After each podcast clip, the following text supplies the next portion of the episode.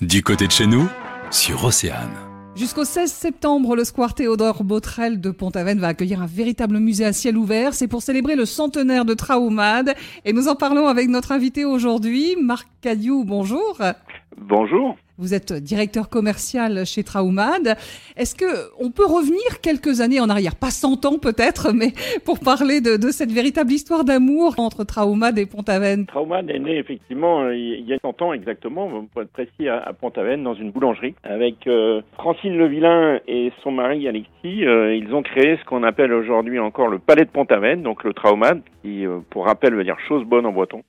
Et tout a démarré dans la, dans la boulangerie locale euh, située au centre-ville. C'est donc une exposition à ciel ouvert que vous avez choisi de partager avec le public. Qu'est-ce qu'on va pouvoir découvrir dans cette exposition? Une vingtaine d'œuvres d'un photographe qui a pour nom l'œil de Paco. En fait, c'est Jean-François Lebescon qui est un artiste photographe. Et il a réalisé des, des photos d'une dimension euh, tout à fait étonnante puisque en fait euh, elles seront de, de 1m30 de haut pour 1m50 de large. Et vous avez prévu des animations? Il y aura un temps fort le 5 août avec le peintre Éole qui a une spécialité, c'est de réaliser des fresques de dimension impressionnante. Et donc, euh, il viendra en, public réaliser sa fresque en public et avec le public. Il va démarrer l'œuvre euh, dans son atelier. Et puis, le 5 août, il viendra euh, demander l'aide des touristes, des gens du, du, cru qui sont là pour lui donner un coup de main et finir cette œuvre qui sera pour le coup une œuvre commune, une grande fresque qu'on mettra en plus en avant au sein de la biscuiterie plus tard. Ce qui tient à cœur, et c'est vraiment l'idée même de ça, c'est d'honorer en fait le savoir-faire des gens qui chaque jour œuvrent à la réussite de Traumad. Et on a mis en avant le beurre, euh, la farine et les gestes manuels qu'on reproduit euh, chaque jour pour arriver à faire les, galettes de Pont-Aven qui font la notoriété de Pont-Aven, tout comme euh, la peinture au travers de Gauguin l'a fait. Marc Cadiou, merci d'être venu sur Océane pour nous parler de cette expo à ciel ouvert à découvrir Square Théodore Botrel à Pont-Aven jusqu'au 18 septembre. Merci beaucoup. Pour en savoir plus,